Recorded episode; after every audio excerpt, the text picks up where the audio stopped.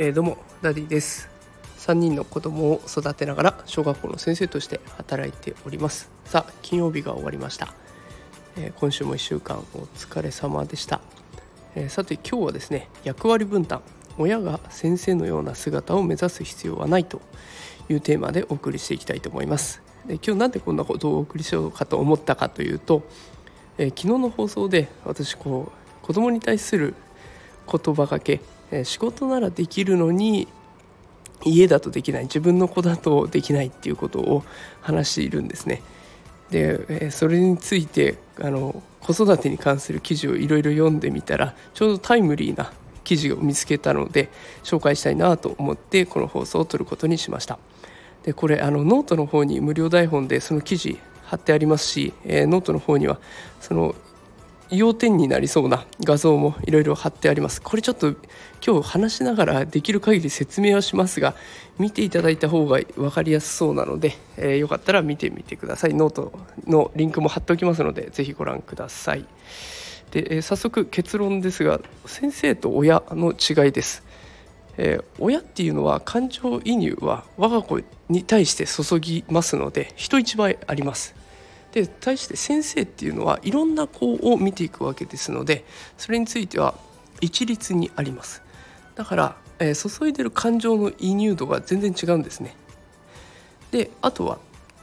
愛着とか理性とかに対しても、えー、先生っていうのは30人40人の子たちに一律に持っているものですのでだから親御さんと比べてこうなんだろう冷静で見られるっていうんですかね。一歩引いた目で見ることができるわけです。逆に親御さんは自分の子だけを見ますので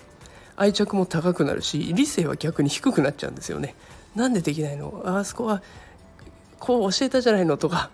いつもこういうこと言ってるでしょとかこれ理性が低くなっちゃうんですね。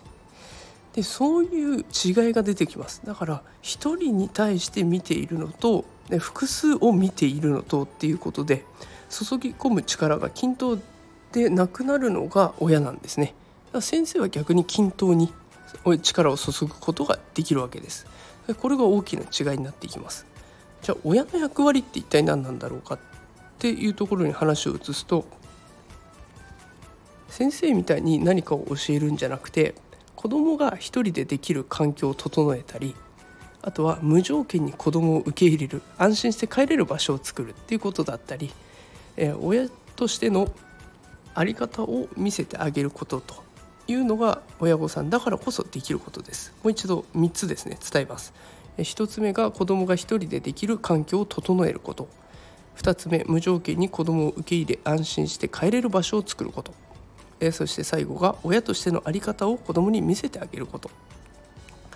えっと、これはもう先生では絶対にできないことなのでえ親御さんしかできないことだと思って誇りに思ってやっていってほしいなと思っています。あの先生の真似はしなくても大丈夫です。親御さんをきっとねお子さん頼りにしてますから、えー、ぜひその子のために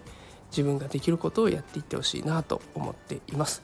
さあでは今日の放送をまとめていきたいと思います。今日は親と先生の違いについて配信をしております。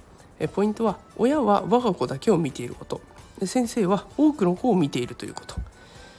この違いからよくお話先生からああしてくださいこうしてくださいって言われるんだけど家に帰るとああできなかったって落ち込んじゃうようなそんな生活が続いちゃうわけですね。だからあの無理に先生に言われた通りできなかったとしても落ち込まずにあのお子さんの親はあなたしかいないと。私しかいないんだと思って、えー、ぜひ自信を失わずにやっていってほしいなと思っています。お子さんはきっとあなたを頼りにしています。えー、ということでこういった育児とか教育情報をこれからも配信していきますので、えー、もしお時間あれば聞いてみてください。またノートやツイッターでも配信をしていますので、えー、お時間あったらそちらの方もご覧ください、えー、今日の放送については、え、無料台本の方が分かりやすくなっているかなと思いますので、えそちらを見てみてください。またスタンド FM ではレターも募集中ですので担任の先生には聞けないあんなことこんなこと気軽に聞いてみてください。全力で勉強してお答えします。さあそれでは金曜日終わりました。今週も1週間お疲れ様でした。素敵な週末をお迎えください。それでは今日はこの辺で失礼します。